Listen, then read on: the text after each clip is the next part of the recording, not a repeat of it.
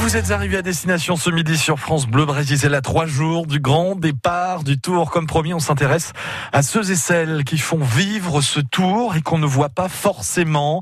Sans eux, le tour ne serait rien. Et nous partons retrouver un, un breton, Luc Herlouet. Il en fait partie. Il sillonne les routes du tour en France et à l'étranger pour flécher, flécher le parcours des épreuves du tour sur chaque étape. Bonjour Luc. Oui, bonjour. Bon, heureux de vous retrouver ce midi à la radio, le Tour de France dans trois jours maintenant. Et vous êtes déjà bah, sur le pont hein, pour flécher le, le, circuit. Depuis combien de temps vous, vous, faites ça en fait? Ça fait 20 ans. 20 C'est ans. mon 21e tour là exactement. Ah ouais, donc Et- ça commence à, dater. Hein. euh, Oui. Tout ça, faut avoir une bonne condition physique, hein, ce que ce que j'ai cru voir aussi. Ouais, je suis, je suis un ancien cycliste et, euh, et j'essaye de garder la forme. Alors, on, on arrive à faire, euh, puisqu'on est en équipe de 4, Mhm. on, on fait entre 15 et 20 km par jour. Voilà. Ouais, c'est ça. Alors le vélo, c'est votre vie. Avant d'être sur le Tour, vous étiez donc à, Bégard, dans les Côtes d'Armor. Vous aviez un magasin de vélo? C'est ça exactement. J'ai tenu un magasin de vélo spécialité course. Hein. Euh, Je faisais Ouais. que la course pendant 20 ans. Voilà. Et donc j'ai eu la chance de vendre ce magasin et de rentrer euh, après euh, pour travailler pour la société ASO, donc qui organise le Tour, le Dakar, euh, la Flèche Wallonne, Liège, Bastogne-Liège, Paris-Nice, enfin toutes les grandes courses au monde, Paris-Roubaix. hein, voilà. Ah donc vous n'avez pas que le, le Tour euh, en bagage, on va dire. Euh, parce que qu'est-ce qui vous a amené finalement à travailler pour pour le Tour? Bah, la passion parce que c'est un rêve de tout gosse, hein, de d'abord de participer au Tour en tant que coureur cycliste, hein, c'est absolument fabuleux. Mais après, euh, ben, il y a un choix à faire et donc euh, après travailler sur le Tour, parce que j'avais pas pu euh, le faire sur le vélo, ben, c'était vraiment un, un rêve, quoi. Voilà. Mhm. Euh, Combien de mois ça prend pour faire tout ça quand on est flécheur comme ça pour la grande boucle Ah, sur euh, sur toutes les épreuves euh, d'Abri Sport Organisation, c'est ah, c'est trois mois, c'est trois mois, Trois mois. maxi- ouais, trois mois maximum, ouais, pour flécher euh, en tant que flécheur, quoi.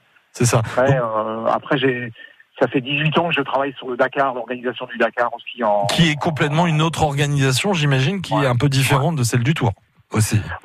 Ça se rapproche de plus en plus, hein, plus les années passent et plus le, le- le Dakar prend la, la même dimension que le Tour, quoi. que Voilà. le Tour. Et, et en sillonnant les, les routes, euh, c'est la veille de, de chaque étape. Vous avez des, la responsabilité aussi de signaler, par exemple, des tags qui sont euh, sur, sur euh, voilà malvenus, des obstacles aussi, peut-être sur la route, des nids de poules. tout ce- tout ce qu'on peut voir euh, qui est un petit peu euh, qui met de la sécurité de la course en danger, une Mm. plaque d'égout euh, dans le mauvais sens, des clous, c'est arrivé, hein, des clous de tapissier, euh, voilà, et puis ouais les tags, s'il y a des tags vraiment déplacés, bah, on, ouais, on prévient, on prévient la direction de course et, et voilà. Donc c'est la veille pour le lendemain. C'est ça tout à fait, En toujours gros. une journée d'avance, hein, toujours une journée d'avance.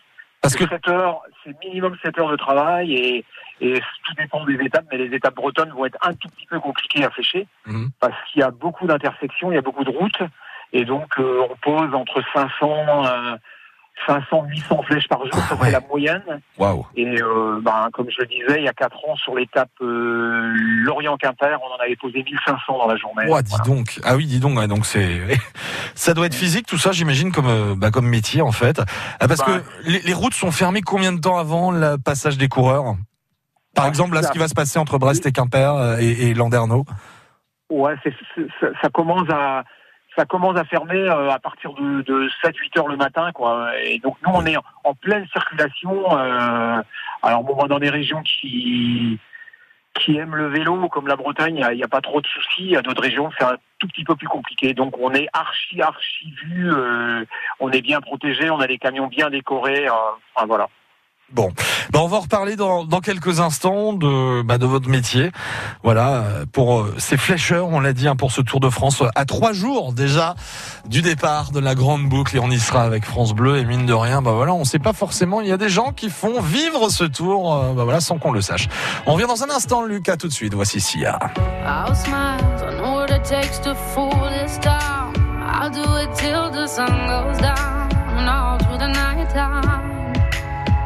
Oh yeah, oh yeah. I'll tell you what you wanna hear. Keep my sunglasses on while I shed a tear. It's never the right time. Yeah, yeah.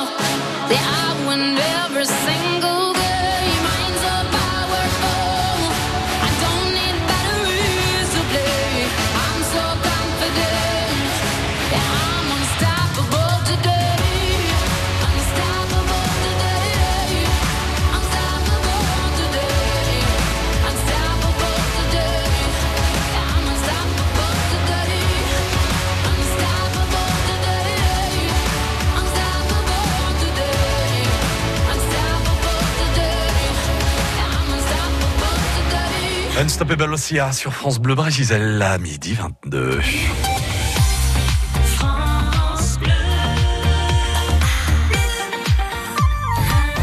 Vous êtes arrivé à destination la suite, toujours avec euh, Luc Herlouet, donc qui est flècheur. Flècheur sur le Tour de France à trois jours du départ de, de la Grande Boucle, du côté de, de Brest. On parle de ceux et celles qui font aussi ce tour un petit peu dans, dans l'ombre. Rebonjour Luc. Alors, après tant d'années sur le Tour, bah, j'imagine qu'on se fait des amis, aussi des collègues, et, et forcément il y a une bonne ambiance, quoi. Ouais, tout à fait. C'est très très convivial. On travaille pas tout seul. très sérieux. Ce sont des organisations euh, de folie. Ouais. Euh, c'est vrai que ça, per- ça permet, euh, ça permet de se faire des amis partout. Euh, je commence à connaître vraiment super bien toutes les, les routes de France. hein. Donc euh, ça c'est top. hein. Ouais. Avec Bernard Hinault, l'un de vos potes aussi? Alors après, ouais, ouais, on a la chance de temps en temps euh, sur les grands départs de, de croiser des anciens champions qui nous ont fait rêver. Et, et, euh, bah, ce sont des gens qui sont restés très très simples et, euh, et voilà. Et on, on se salue, on apprend à se connaître et ils se rendent compte que il y a les cyclistes sur le vélo, mais à côté de ça, il y a aussi des centaines de personnes qui travaillent sur les étapes. C'est ça. Les coureurs s'en rendent pas toujours trop compte, mais euh, euh, les personnes qui montent, par exemple les, les sprints, les grimpeurs, euh, les arches, euh, avec montage, démontage, euh, ben, ce sont des boulots euh, de titans. Hein. Ouais, c'est ça. Alors, c'est vrai que des, des fois, on, on voit aussi des, bah, des camping-cars, hein, des gens qui suivent le tour chaque étape. Dans ces camping-cars, on y voit des flèches qui récupèrent aussi euh, à la fin des, des comment dire, euh, bah, des étapes. C'est autorisé de faire ça ou? Ouais, autorisé, non, mais bon, ça fait par- ça fait partie du, du spectacle. Alors, Ouais. les, quand les flèches sont récupérées euh, avant le passage des, des coureurs de la course, c'est un peu délicat parce que bon, euh, le fléchage, euh, il sert quand même à, à la course et il Bah, ça. surtout aux personnes qui travaillent la nuit, euh, qui ravitaillent les caravanes, qui se mettent en place. Hmm. Mais bon, après, c'est un objet, c'est une pièce de collection. Les flèches, avant, euh, il y a encore quelques années, euh, il était inscrit la date. Alors là, euh, là, la, la flèche était très très recherchée. Ah oui, d'accord. Mais bon, après, ça fait, ça fait Ah, partie du spectacle. Vous retirez les camping-cars, euh, les camping-caristes euh, du bord euh, de la route du Tour de France, c'est pas du tout, du tout la même chose. hein. L'an dernier, au moment du, de la Alors, reprise après le confinement, c'est ce qu'on avait, ouais. C'est ce qu'on avait vu. Hein. C'était pas, c'était pas pareil. hein. C'était plus morose, quoi. Concrètement, Lu- Luc, euh, le départ, donc c'est samedi à Brest. On y sera d'ailleurs avec France Bleu Brésil en, en direct hein, sur les départs et les arrivées pour faire vivre euh, aux auditeurs. Euh, bon, comment ça se passe? Du coup, vous vous vous, passez, vous arrivez la veille du côté de, de Brest et vous descendez jusqu'à Quimper et vous remontez à Landerneau? Oui, c'est ça. Donc ça, ça se fera vendredi. Et donc après, on va l'étape de quand l'étape du samedi aura lieu, nous on sera déjà sur l'étape entre Perros-Guirec et Mur de Bretagne. On a Bon, toujours, voilà. toujours une journée d'avance. Le Tour de France, un, un événement à vivre sur France Bleu Brésil. 21 étapes au total, 23 équipes engagées. C'est la 108e édition. Merci Luc et bon tour à vous. Merci, merci. À très bientôt. revoir. Merci d'avoir été avec nous sur. France Bleu. France Bleu Brésil.